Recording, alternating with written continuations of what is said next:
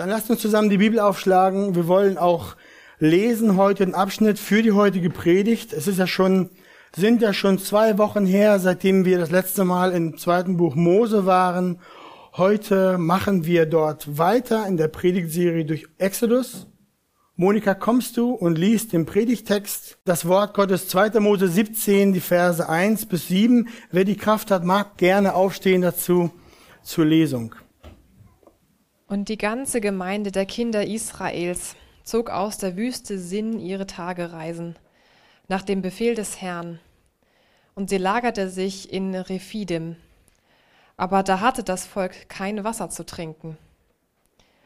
Darum stritt das Volk mit Mose, und sie sprachen, Gebt uns Wasser, dass wir trinken. Mose aber sprach zu ihnen, Was streitet ihr mit mir? Warum versucht ihr den Herrn? Als nun das Volk dort nach Wasser dürstete, da murrten sie gegen Mose und sprachen, Warum hast du uns aus Ägypten heraufgeführt, um uns und unsere Kinder und unser Vieh vor Durst sterben zu lassen? Da schrie Mose zum Herrn und sprach, Was soll ich mit diesem Volk tun? Es fehlt nicht viel, und sie werden mich noch steinigen. Und der Herr sprach zu Mose, Tritt hin vor das Volk und nimm etliche Älteste von Israel mit dir und nimm den Stab in deine Hand, mit dem du den Nil geschlagen hast, und geh hin. Siehe, ich will dort vor dir auf dem Felsen am Horeb stehen, und du sollst den Felsen schlagen, und es wird Wasser herauslaufen, damit das Volk zu trinken hat. Und Mose tat dies vor den Augen der Ältesten Israels.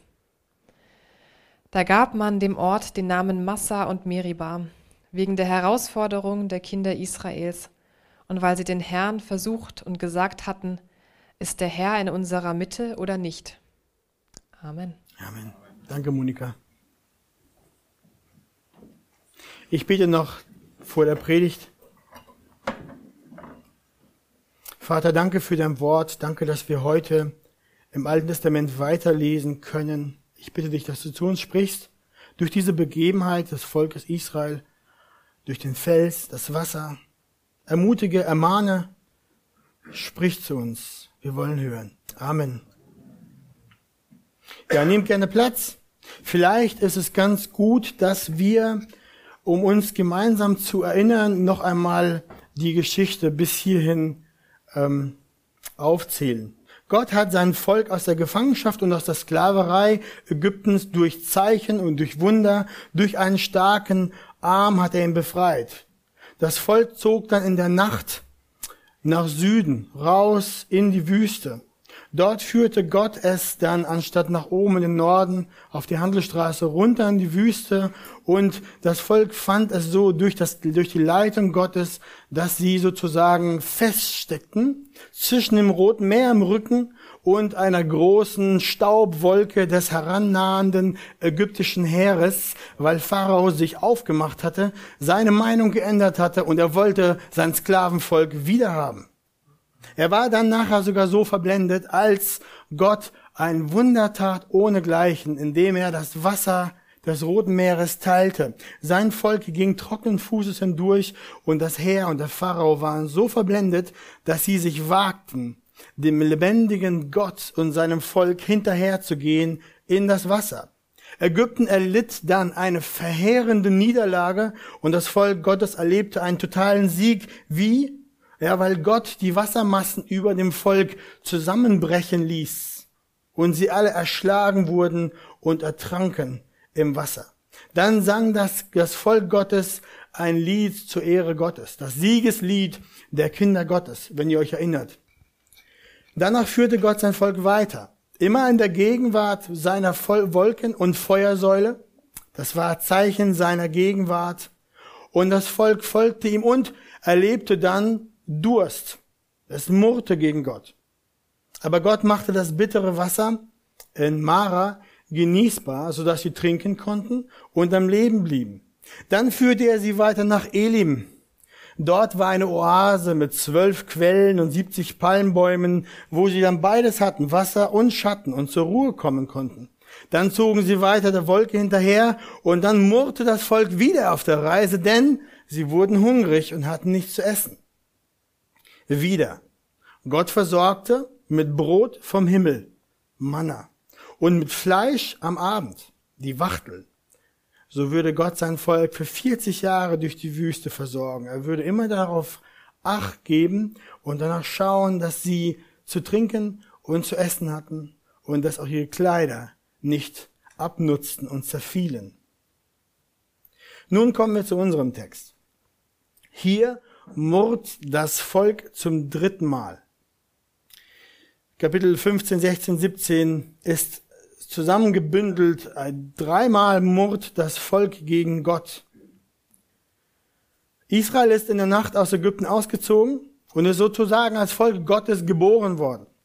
Dann ging es Gott hinterher auf der Reise durch die Wüste und lernte dort zu laufen. Das waren die Jahre der Kleinkindheit. Sie lernten an der Hand Gottes zu laufen. Darum ging es. Gott wollte, dass das Volk ihn kennenlernt, sein Wesen, weiß, wie er ist. Israel ist wie ein kleines Kind.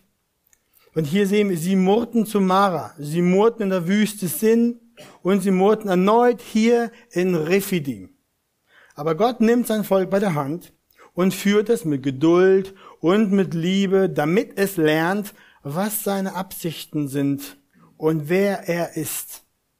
Das Volk ist nicht weit weg von Sinai.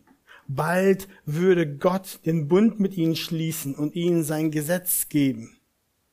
Und so kommen wir heute zum ersten Punkt. Der Titel der Predigt lautet Christus.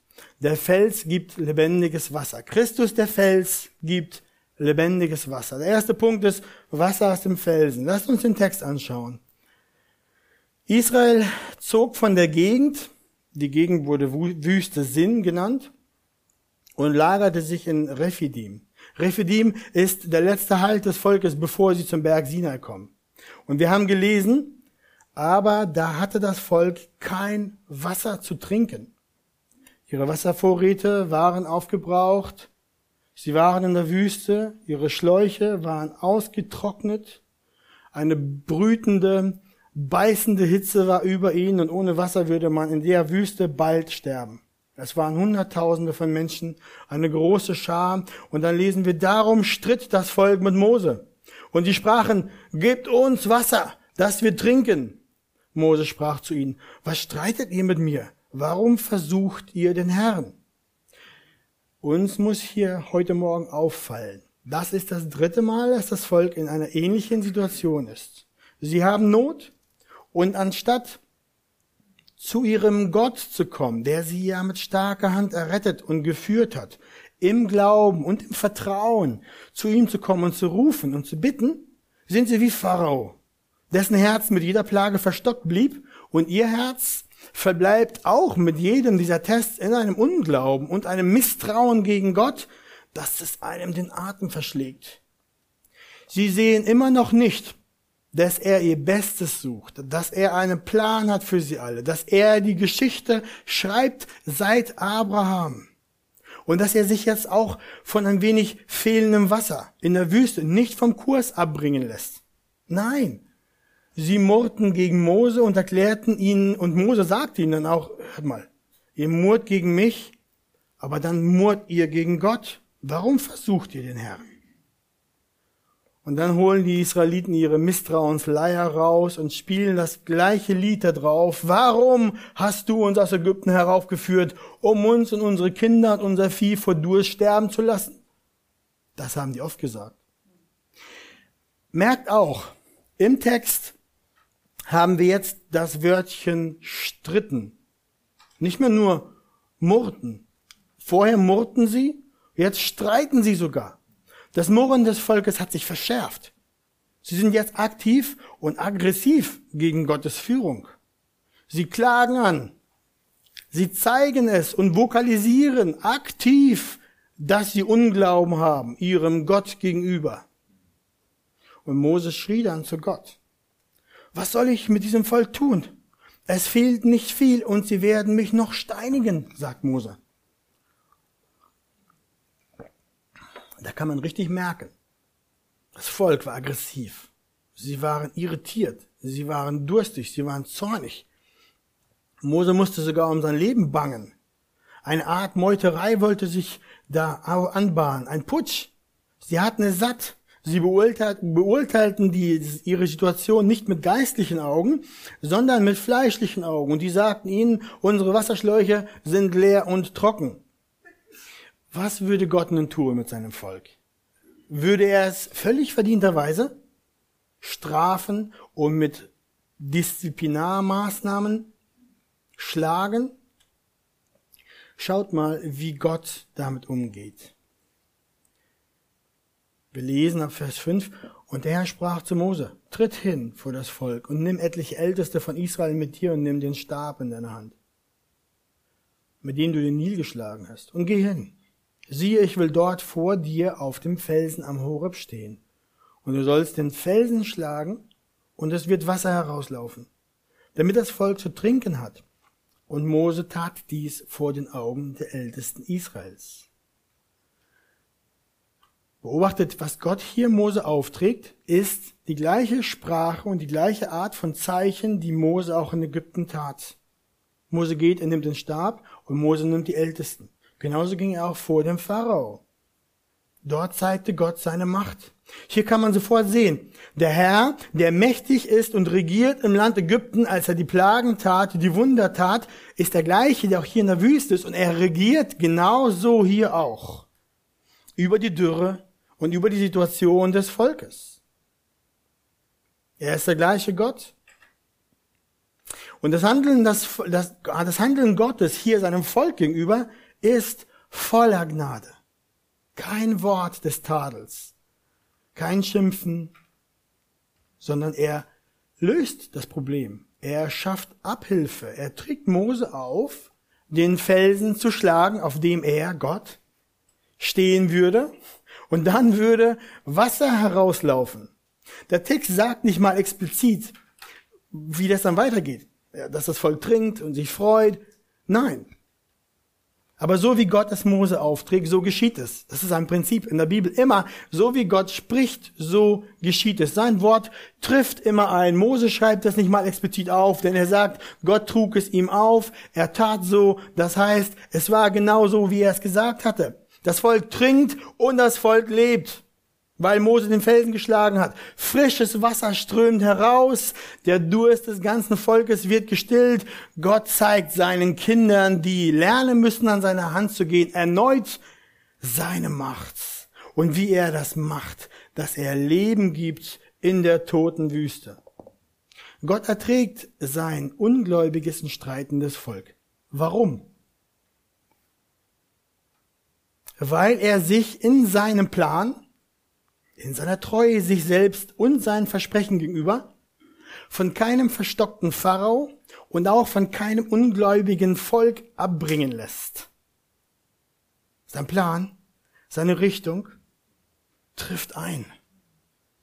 Da kann auch noch so ein hartnäckiger, sturer, verstockter Pharao sein. Da kann auch noch so ein ungehorsames ungläubiges, misstrauisches, mürrisches Volk sein eigen sein und er trotzdem, er zieht es durch, weil er die Versprechen sich selbst gegenüber gemacht hat, weil Gott sich selbst treu ist und seinen Verheißungen. Er hat das Ziel im Blick. Er sieht, dass sein Volk ein Kind ist und ihn noch nicht gut kennt. Hier an dieser Stelle straft Gott nicht. Im dritten Buch Mose, wenn das wieder vorkommt, dann gibt es Konsequenzen.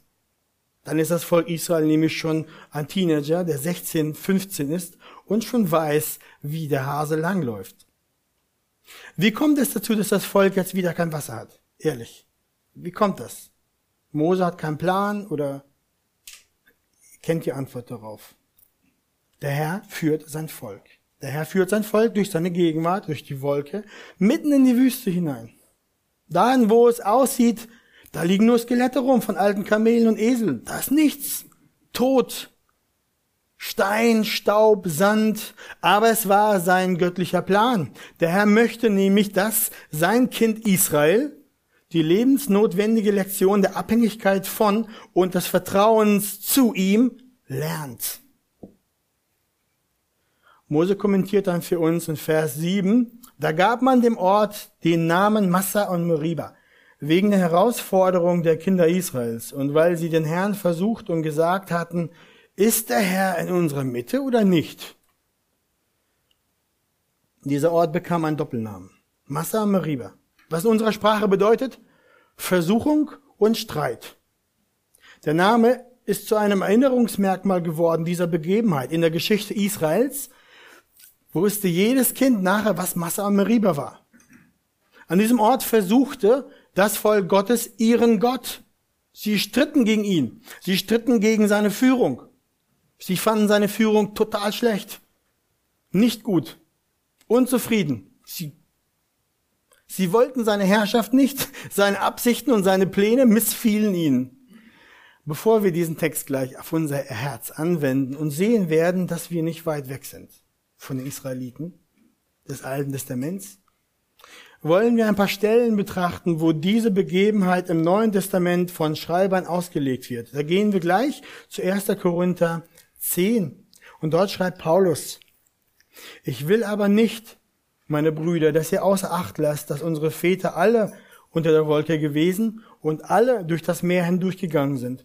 Sie wurden auch alle auf Mose getauft in der Wolke und im Meer und sie haben alle dieselbe geistliche Speise gegessen und alle denselben geistlichen Trank getrunken.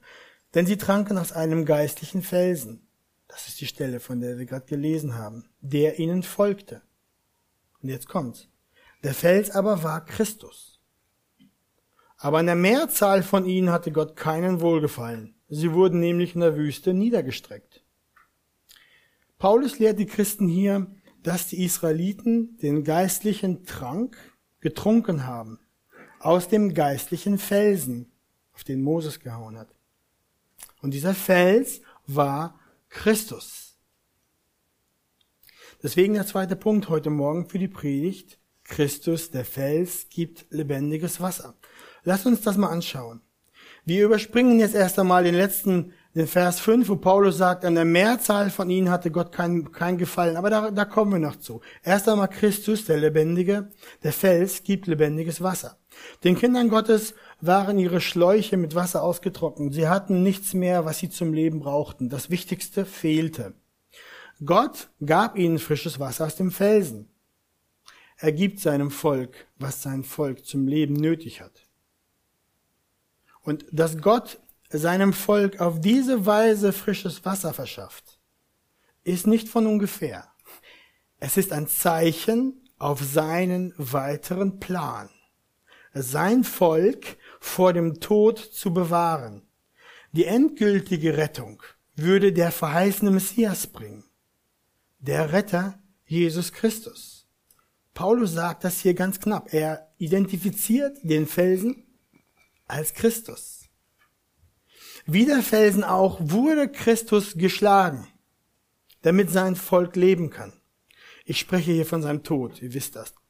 Seinem Opfer für sein Volk.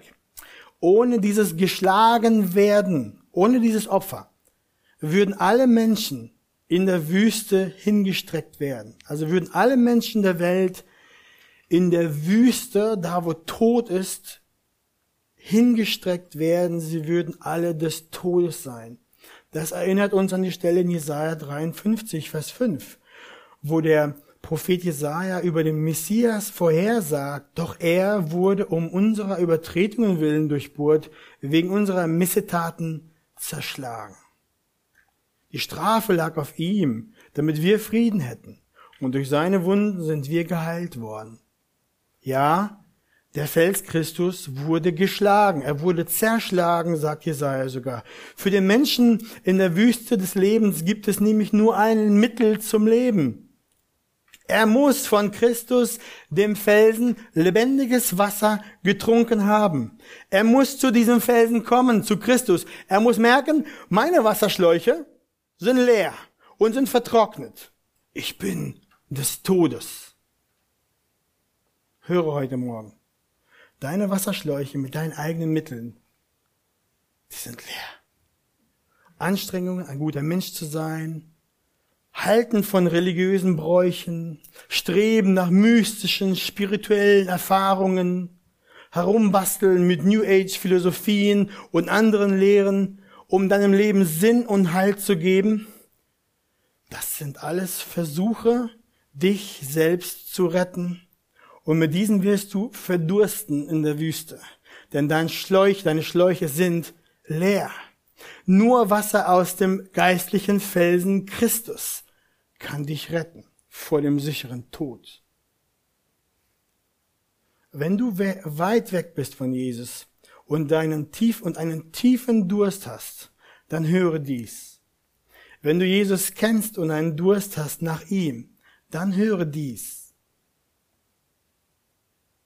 Aber am letzten Tag, dem großen Tag des Festes, stand Jesus auf, rief und sprach, wenn jemand dürstet, der komme zu mir und trinke. Wer an mich glaubt, wie die Schrift gesagt hat, aus seinem Leib werden Ströme lebendigen Wassers fließen. Und Johannes erklärt, das sagte er aber von dem Geist, den die empfangen sollen, welche an ihn glauben. Denn der Heilige Geist war noch nicht da, weil Jesus noch nicht verherrlicht war. Überhört das nicht. Vers 37. Wenn jemand dürstet, der komme zu mir und trinke, sagt Jesus. Er ruft hier die Menschen auf, zu ihm zu kommen und zu trinken, denn er ist der Fels, aus dem lebendiges Wasser kommt. Wer von ihm trinkt, der wird leben. Der wird sogar zu einem Menschen werden, der lebendig ist, aus dem selbst Ströme lebendigen Wassers fließen. Von ihm zu trinken geschieht, wenn man an ihn glaubt.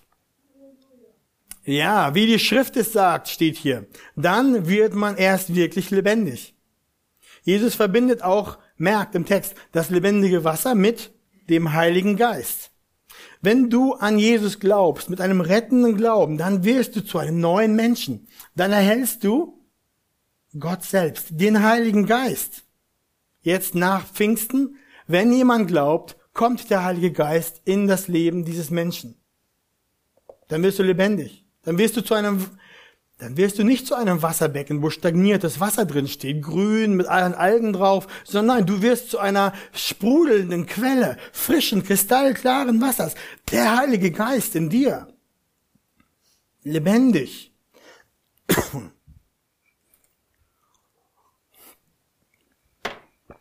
Darum, wenn du heute Morgen hier bist und dich nach echtem Leben sehnst, wenn es dich dürstet nach echtem Leben, dann leg dein Zeug weg.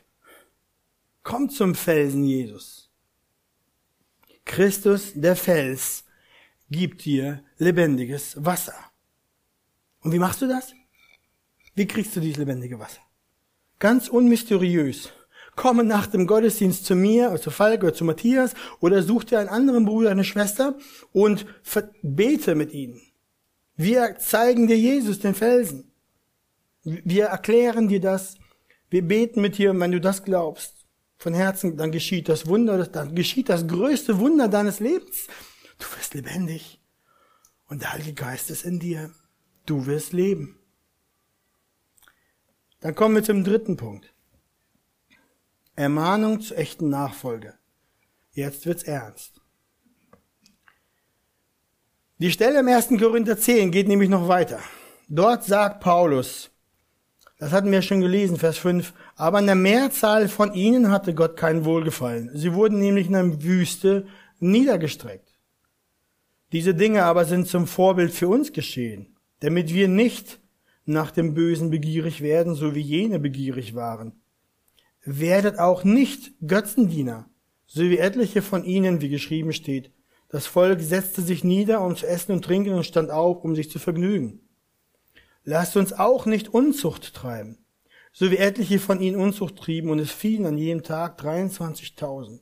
Paulus referenziert hier wahre Geschichte in der Begebenheiten in der Geschichte des Volkes Israel in der Wüste.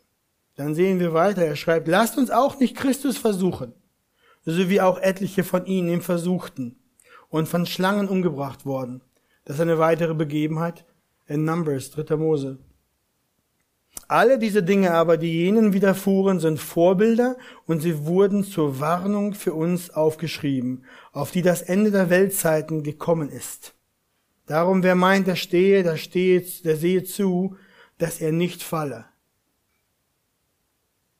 Von denen, die beim Auszug mit dabei waren, kamen genau zwei ins verheißene Land. Kaleb und Josua.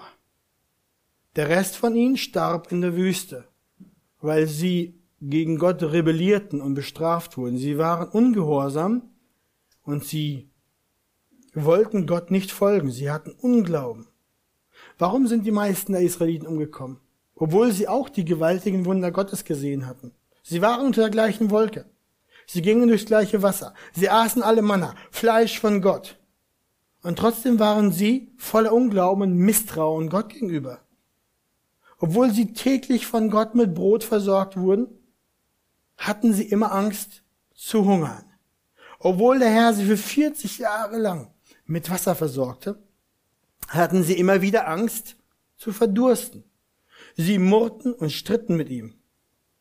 Obwohl sie Gott täglich in der Wolken- und Feuersäule erlebten, fragten sie dann, wo ist Gott überhaupt? Ist er in unserer Mitte? Anstatt ihn anzubeten, verfielen sie sogar in Götzendienst und machten sich ein goldenes Kalb. Trotz dieser herrlichen Beweise Gottes unter ihnen, in ihrer Mitte, versagten sie diese und bestanden sie den Test des Glaubens nicht. Sie wandten sich ab vor ihm und gaben sich Abgötterei hin. Sie hatten verstockte Herzen, so wie Pharao selbst. Und der Schreiber des Hebräerbriefes, der greift auch diese Erfahrung des Volkes Israels auf und wendet diese Erfahrungen an die Gemeinde an. Wir lesen dort, so verstockt eure Herzen nicht, wie in der Auflehnung am Tag der Versuchung in der Wüste. Ermahnt einander viel mehr, jeden Tag, solange es heute heißt, damit nicht jemand unter euch verstockt wird durch den Betrug der Sünde. Denn einige lehnten sich auf, welchen schwor er aber, dass sie nicht in seine Ruhe eingehen sollten, denen, die sich weigerten zu glauben. Und wir sehen, dass sie nicht eingehen konnten wegen des Unglaubens. In die Ruhe eingehen ist, heißt, in das Volk Gottes dazugehören, in das Reich Gottes einzugehen, über den Jordan in sein Königreich einzugehen.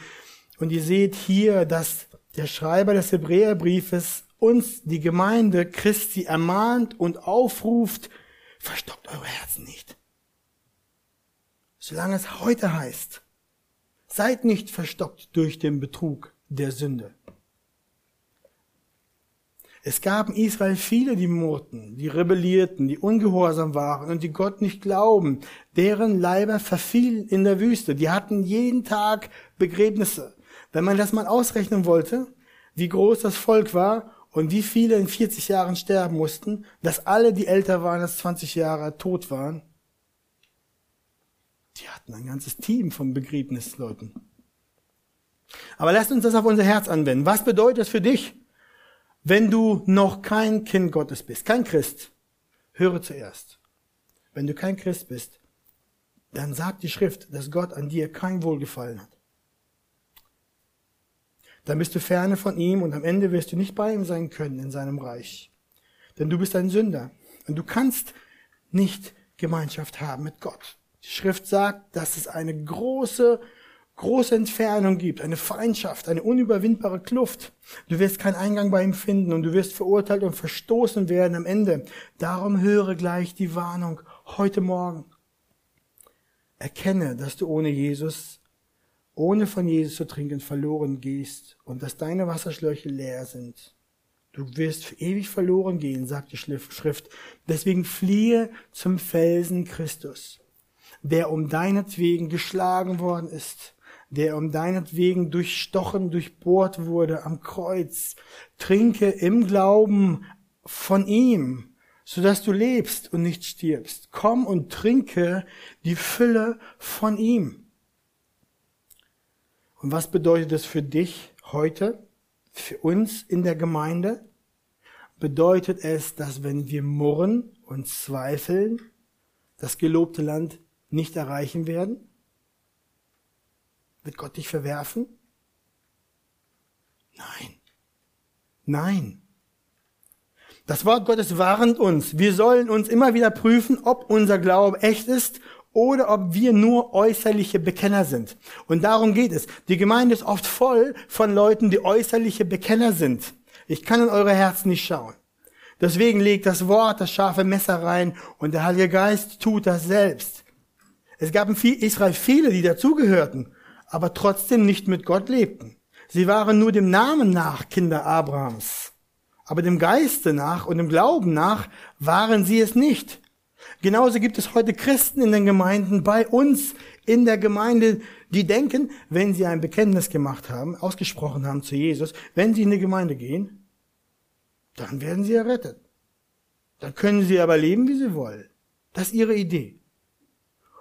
Sie erlauben dann in ihrem Leben echt Dauersünden zu bestehen. Pornografie, Alkoholismus, Götzendienst des einen oder des anderen guten Dings, Leben in wilder Ehe, Ehebruch, Ungehorsam gegen Gott auf einer dauernden, permanenten Basis, ein verhärtetes Herz, in Stolz oder Bitterkeit. Ich erwähne hier nur ein paar, ein paar der Dinge. Das sind die großen Dinge, aber die kleinen bringen uns genauso um. Wenn wir sie dauerhaft leben und wenn wir uns nicht abkehren davon. Die Bibelstellen, die wir eben gelesen haben, belehren uns eines Besseren. Sie sagen, Irrtum. Erinnert euch an die Wüstenwanderung. Wie viele kamen da ins verheißene Land? Sie wanderten alle mit, sie sahen alle genauso aus, sie erlebten die gleichen Dinge, aber sie hatten ein Herz, das ferne war von Gott. Das sind Menschen, die auf eine falsche Sicherheit bauen. Hört mich an. Um wirklich ein Christ sein, brauchst du mehr als nur eine Taufe. Du brauchst mehr als nur ein Übergabegebet. Du brauchst mehr als nur die Hand aufgehoben zu haben und einen Anfang gemacht zu haben. Wirklich ein Christ bist du, wenn Christus in deinem Herzen lebt und dein Herr ist, dem du folgst. Wenn das der Fall ist, bleibt dein Leben nicht wie es ist, sondern es ändert sich radikal. Der Beleg für ein verändertes Herz ist ein verändertes Leben. Das heißt, Du bekämpfst die Züge deines alten Lebens. Du bekämpfst den Unglauben, das Murren, den Ungehorsam. Du lässt die Pornografie. Du hörst auf, in einer wilden Ehe zu leben. Du bekennst deinen Ehebruch und lässt diesen. Dein Stolz lässt du, den Götzendienst legst du ab. Dein hartes, liebloses Herz bekennst du. Deine Bitterkeit, dein Ungehorsam gegen Gott bekennst du. Und du gehst auf die Knie und du bittest um Vergebung und du tust Buße. Du beginnst die Bibel zu lieben und zu lesen, zu beten, Gemeinschaft zu suchen mit den Geschwistern, Gottesdienste, Versammlungen zu besuchen und nicht fern zu bleiben. Du beginnst zu suchen, danach zu sehen, wie er ist, gehorsam zu sein, in Glauben und Reinheit.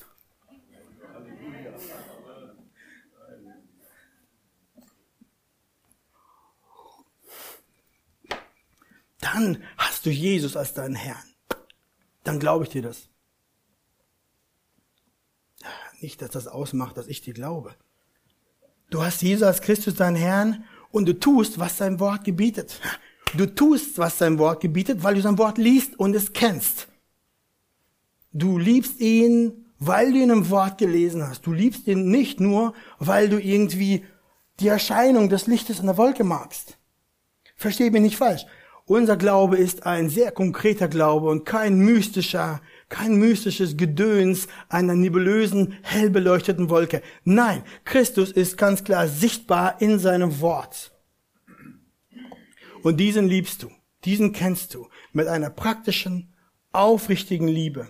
Wenn du jedoch aber keine Lust hast zum Gebet und auch nicht zu den Versammlungen zu kommen, wenn du lose lebst und locker umgehst mit der Sünde, dann magst du dich in der Vergangenheit zwar bekehrt haben, du magst vielleicht deine Hand gehoben haben, du magst nach vorne gegangen sein, aber du zeigst eigentlich, dass du kein wirklich Wiedergeborener bist.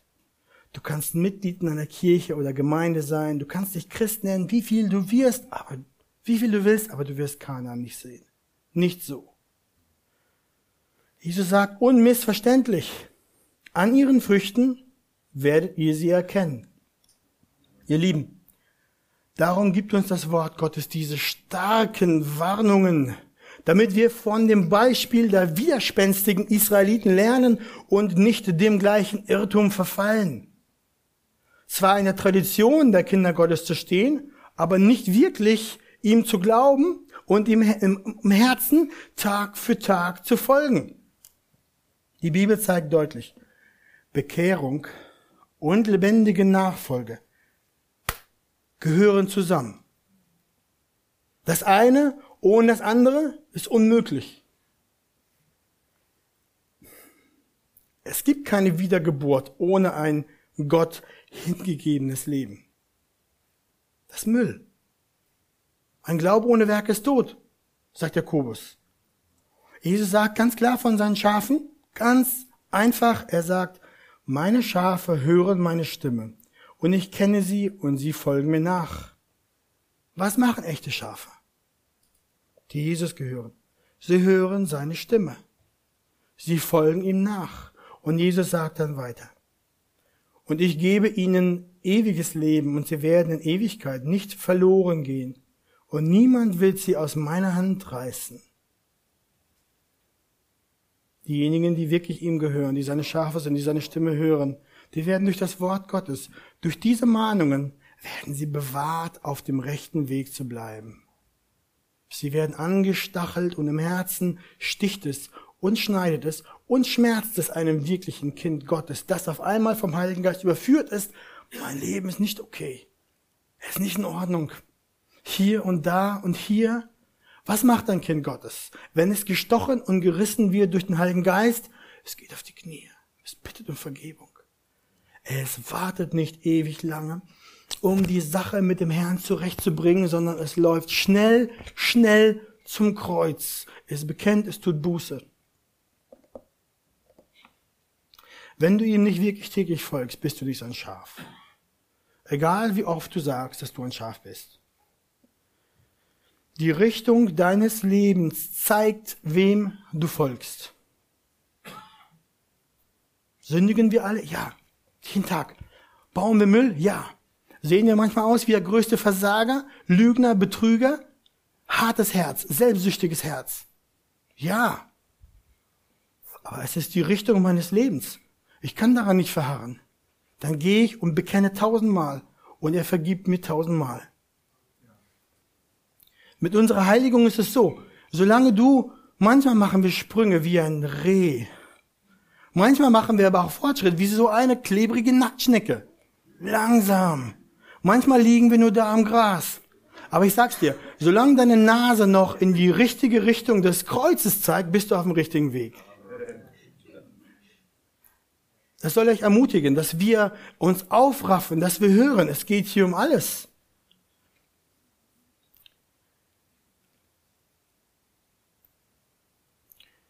Die Richtung deines Lebens zeigst, wenn du folgst. Wirkliche Schafe Christi lieben ihren guten Hirten, haben Freude an ihm, sind erfüllt von ihm.